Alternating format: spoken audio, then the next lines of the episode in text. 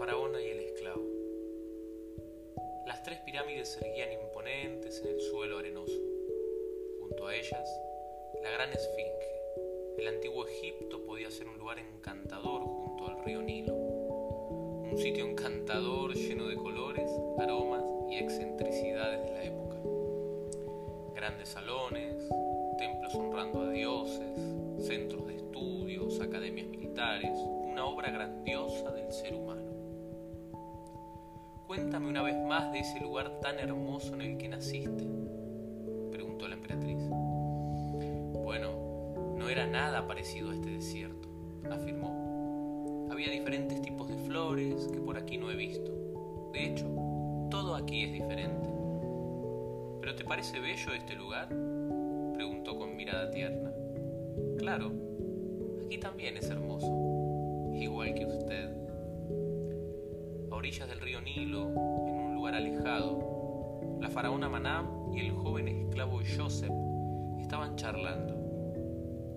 Ella estaba sentada sobre finas telas de seda cubiertas de blanco, desde el cuello hasta los pies, con adornos de oro en sus orejas, su nariz, sus dedos y sus muñecas.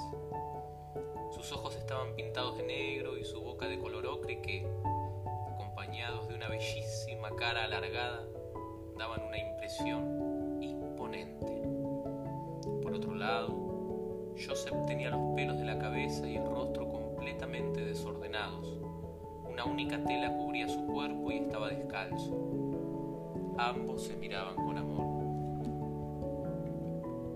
A veces sueño por las noches que junto todas mis fuerzas, mi ira y mi poder para acabar con esos viejos ancianos que quieren aconsejarme. Sueño que los aplasto, que los quemo vivos, ¿Por qué sueñas eso? dijo Joseph poniendo su mano sobre la mano de la faraona. Tú sabes muy bien por qué, dijo con un tono de voz más suave y calmado. Porque ellos son la razón de que no podamos estar juntos. Hablan de que habrá problemas si mezclamos la sangre, la raza humana con... A unos 20 metros, 50 soldados custodiaban celosamente a la faraona de Joseph. ¿Me dejas contarte algo? preguntó el muchacho. Dime lo que quieras, mi querido Joseph.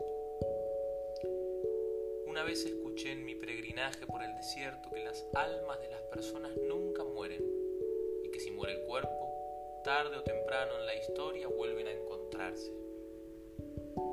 ¿Y tú crees que eso nos suceda a nosotros? ¿Por fin podremos estar juntos sin ser inseparables? Preguntó la faraona mirando los ojos de Joseph. Yo creo que lo sospecharemos. Quizá recuerdes estas palabras siendo otra persona, o quizá hasta seas otra cosa, rió. no estoy seguro. Yo entonces estoy segura, mi querido Joseph, de que tarde o temprano volveremos a reencontrarnos y en esa realidad seremos inseparables. ¿Y Manny? preguntó Alan a su gata. ¿Qué habrá sido en otra vida? ¿Qué habremos sido? mientras alzaba a su mascota. Maulló mientras le frotaban la pancita. Sí, sí, bromeó Alan. Hayamos sido lo que hayamos sido, hoy somos inseparables.